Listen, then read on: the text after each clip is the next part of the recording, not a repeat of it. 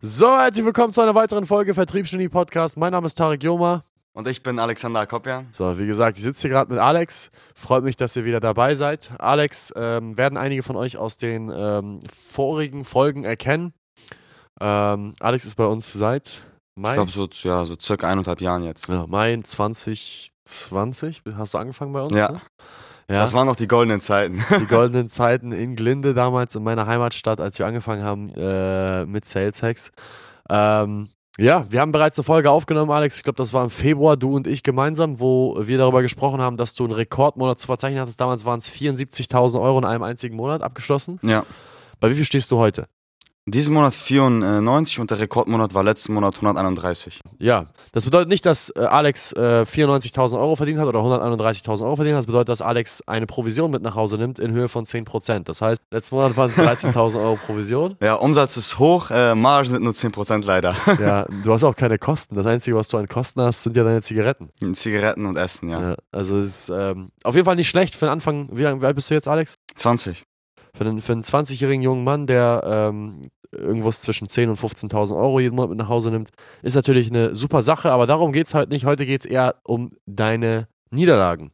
Ja, leider. Wir reden, wir reden ja sehr gern über, äh, wie, wie gut es euch geht und beziehungsweise wie, wie gut ihr euch macht und ähm, auch wie, wie, wie, wie gut es euch inzwischen auch finanziell geht. Aber heute möchte ich mal über das Gegenteil sprechen, Ich möchte mal darüber sprechen, was du so für Hürden in deiner Karriere hier bei uns hattest und vor allem die letzten Monate, was dir so zu schaffen gemacht hat und ähm, ja, was dir geholfen hat, diese zu überwinden, beziehungsweise was du gerade tust, um diese zu überwinden. Ja, also die Hürden waren ja quasi vom Solo-Player umzusteigen auf einen Teamplayer, Ja. weil ich ja quasi dieses Jahr äh, ein Team ausgebildet habe. Ähm, die anfänglichen Hürden, ja, was soll man sagen? Also das war ja, ähm, das erste war ja nicht Performance, wie, wie geht man um, wenn das Team nicht performt?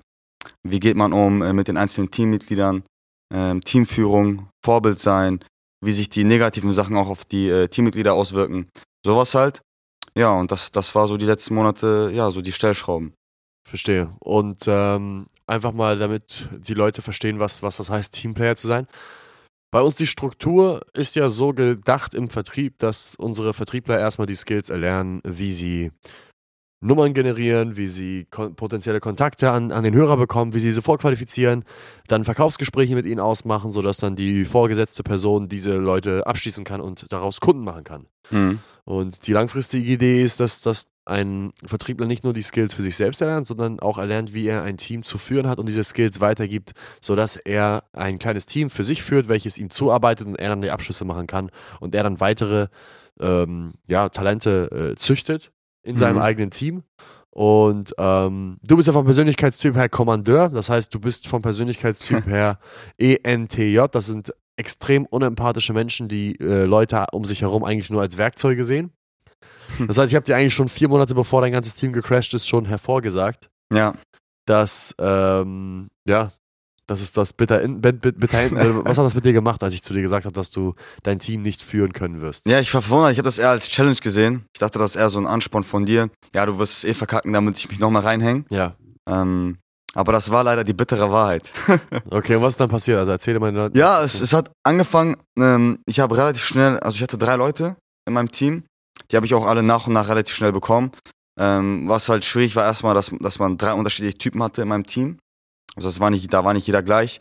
Ähm, was ich halt gemacht habe am Anfang, Fehler war, jeden gleich behandelt, jeden gleich versucht anzusporen. Wie hast du sie gleich behandelt? Na, zum Beispiel ähm, versucht auf dieselbe Art und Weise anzuheizen. Der eine zum Beispiel äh, war, war wirklich so Zahlen fixiert, das heißt äh, Geld angetrieben. Der andere war beispielsweise eher so ein, so ein Typ, der äh, im Miteinander extrem stark ist, was ich halt äh, gar nicht berücksichtigt habe. Ne? Mhm. Ähm, und äh, ja, was auch so ein Fehler war, dass man, ähm, dass die negativen Sachen extrem auch auf die äh, Mitarbeiter abgefärbt haben. Ne? Also äh, ich hätte das gar nicht so gedacht, aber dass sie wirklich, die schnappen zwar vieles po äh, Positives auf, ja, wie zum Beispiel, dass man erst im Büro ist, dass man pünktlich arbeitet, länger arbeitet, aber so negative Sachen wie ähm, schlechte Laune, die ja ab und an mal passiert, äh, geht direkt auch auf einen über. Das heißt, wenn man selber mal einen schlechten Tag hatte, hatte man automatisch drei Leute, die einen schlechten Tag hatten. Und so war der ganze Tag dann für den Arsch. Wie oft habe ich dir das gesagt? Aber wie oft waren das? 100 Mal? Warum hast du es trotzdem nicht gemacht? Weiß ich, warum habe ich es nicht gemacht? Ähm, weil ich das gar nicht realisiert habe. Ich dachte, das wird schon. Ähm, und ich habe auch ehrlich gesagt, auch was, was ein großer Fehler war, gar nicht so viel Zeit mit den Menschen verbracht, wie man eigentlich sollte. Ne? Also ich kann mich ja daran erinnern, als ich hier neu angefangen war, da haben du und David ja auch nonstop mit mir auch privat was gemacht, was ich halt ähm, erst jetzt realisiert habe, dass das auch mit zur ähm, Performance beigetragen hat bei mir. Und das habe ich halt bei meinen Jungs zum Beispiel nicht umgesetzt. Verstehe. Das heißt, du hast nicht wirklich die Vorbildfunktion eingenommen, die man äh, einnehmen sollte, beziehungsweise du hast deine eigene Laune nicht im Griff gehabt, beziehungsweise deine eigenen, deine eigenen Fehler haben sich sehr stark auf die Leute übertragen, die du anleiten solltest. Mhm, ja. Ja, ein großer, großer Fehler, den sehr, sehr viele äh, angehende Führungskräfte machen, ist nicht zu verstehen, dass ihr eigenes Handeln eigentlich der größt, die größte Auswirkung ist auf die Performance anderer. Man ist sehr, sehr gut darin, die äh, Schuld anderen zu geben und man hört auch sehr, sehr oft von Führungskräften oder auch Geschäftsinhabern, dass sie ihre Mitarbeiter und Mitmenschen für inkompetent halten. Ähm, ich muss ganz ehrlich sagen, dass wenn ich so etwas höre, ich einfach nur immer den Kopf schütteln kann, weil ähm, im gleichen Zuge sagen sie dann immer, ja, wie kompetent unsere Mitarbeiter seien. Unsere Mitarbeiter sind nicht kompetenter als die Mitarbeiter anderer, nur die Führung unserer Mitarbeiter ist deutlich, deutlich kompetenter.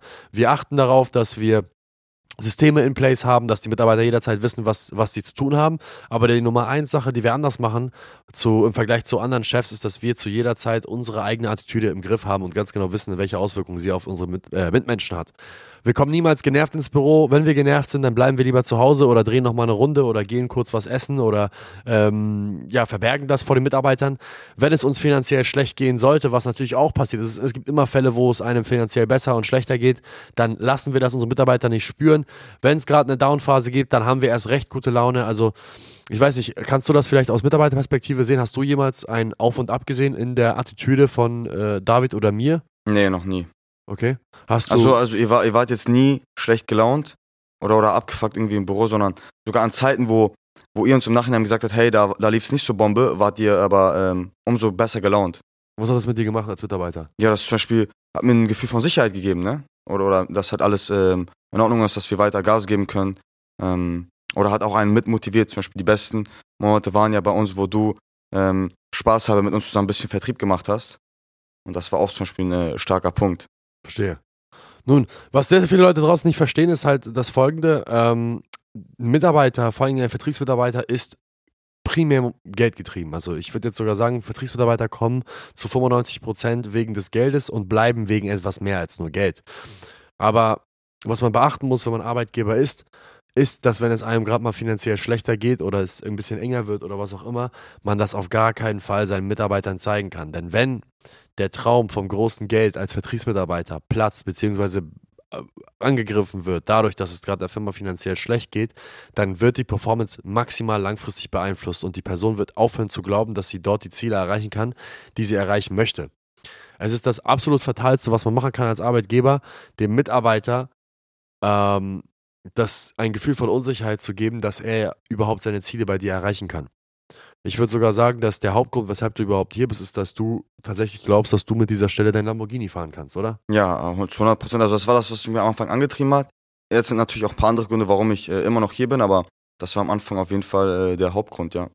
Okay. Und wenn du jetzt nochmal, sag ich mal, ähm, Teammitglieder haben würdest, beziehungsweise Leute anleiten müsstest, was würdest du anders machen? Ich würde äh, stark auf, auf mich selber gucken, das heißt, wie meine Laune ist, wann ich was genau mache. Ähm, natürlich nur meine besten Seiten zeigen, weil ich hätte nicht gedacht, dass die Leute so extrem scharfsinnig alles von einem kopieren, sowohl das Positive als auch das Negative. Ähm, nonstop eine gute Laune haben, mich mehr mit den äh, Leuten befassen, ja, schauen, was für Charaktere da wirklich dahinter stecken, ähm, mit den Leuten viel, viel mehr Zeit verbringen, dass sie wirklich an den äh, Leuten kleben und äh, ja, mehr Momentum schaffen, so eine Teamdynamik äh, bilden, dass wir eine, quasi eine komplette Einheit sind, dass die Leute sich auch untereinander extrem gut verstehen, so wie es bei uns am Anfang war. Ja. So, und wenn du jetzt eine Frage an dich, wenn du jetzt schon sechsstellige Umsätze monatlich fährst als Einzelspieler, was denkst du, wirst du, was ist möglich, wenn du mal ein Team unter den Griff bekommen würdest, was drei, vier Leute hat? Ja, dann denke ich mal, dass man die Million knacken könnte, ne? Ich denke auch, eine Million ist natürlich ein hochgegriffenes Ziel. Man könnte es sicherlich in einem guten, guten Monat schaffen, wenn man drei, vier Leute hat, die, die wirklich Vollgas geben. Aber einen konstant äh, mittelhohen, sechsstelligen äh, Auftragseingang könntest du auf jeden Fall jeden Monat verzeichnen, wenn du das in den Griff bekommen würdest. Mhm. Ähm, das ist, da sieht man einfach mal, dass ähm, wie viel Potenzial überhaupt im Vertrieb steckt, wenn man überhaupt sich mal damit den ganzen Dingen befasst. Ähm, du hast dich gerade selbst gemeistert im Sinne von der vertrieblichen Skills. Wenn du jetzt noch deine Emotionen unter Kontrolle kriegen würdest und wissen würdest, wofür du das Ganze machst, langfristig auch, und du zu jeder Zeit, sag ich mal, eine Vorbildfunktion einnehmen würdest, nicht nur für die Leute, die unter dich sind, sondern die Leute, die neben dich sind, neben dir sind, dann würde sich dein Einkommen drastisch erhöhen und das ist das, worauf wir hinarbeiten möchten. Mhm. Und ich habe noch eine Prophezeiung für dich. Die wäre? Das wird drei Jahre dauern ungefähr. Ich, ich sag, das geht schneller. Alex sagt, das geht schneller. Ich sag, das dauert ungefähr drei bis fünf Jahre bei diesem Holzkopf. Wollen wir sehen, wie, wie, wie schnell das geht. Wir werden euch regelmäßig Updates von Alex geben. Und an der Stelle kann ich eigentlich nur noch, ähm, wenn es Leute draußen gibt, die zuhören und sagen, hey, das, was Alex da macht, das finde ich interessant. Ähm, ich möchte auch ganz gern eine Menge Geld verdienen, dabei Spaß haben, mich täglich weiter, weiterentwickeln. Dann zöger nicht weiter, bewerb dich, bewirb dich bei uns, schreib uns eine Nachricht, schreib uns eine E-Mail, geh auf unsere Webseite. Wir haben sehr, sehr viele Stellenausschreibungen. Wir bieten auch duale Studiengänge an in Partnerschaft mit der Hamburg School of Business Administration. Ähm, wir würden uns sehr, sehr freuen, weitere Kollegen und Kolleginnen begrüßen zu dürfen. Und ähm, für Geschäftsinhaber, Agenturinhaber da draußen, die sich ähm, ein Vertriebsteam aufbauen wollen oder bereits ein Vertriebsteam haben, das nicht so gut funktioniert, sprecht gerne mit uns. Wir verstehen, was es heißt, ein erfolgreiches Vertriebsteam aufzubauen, es zu führen. Ähm, an der Stelle, Alex, was hast du vorher gemacht, bevor du zu SalesX gekommen bist? Ja, ich war äh, ganz normal Schule, ne? Du warst ich war Schüler. ja. Hatte vom Vertrieb gar keine Ahnung. Ehrlich null. Ich wusste schwer, was Kaltakquise ist. Ja. Und dann direkt hier angefangen. Und lief gut. Lief gut. Lief gut ist das Stichwort. Wir bilden Vertriebskräfte von Null auf aus. Ähm, das Besondere daran ist, Alex hatte keine vorigen äh, Erfahrungen und äh, wird jetzt regelmäßig versucht, von irgendwelchen Kunden abzuwerben. Das heißt, es ist nicht teuer, Vertriebskräfte aufzubauen. Es ist auch nicht teuer, ähm, diese zu finden. Man braucht ihnen kein großes Grundgehalt zahlen. Man muss einfach nur eine Vision geben, eine Plattform geben, wo sie sich selbst verwirklichen können. Und man muss lernen, sie richtig zu führen.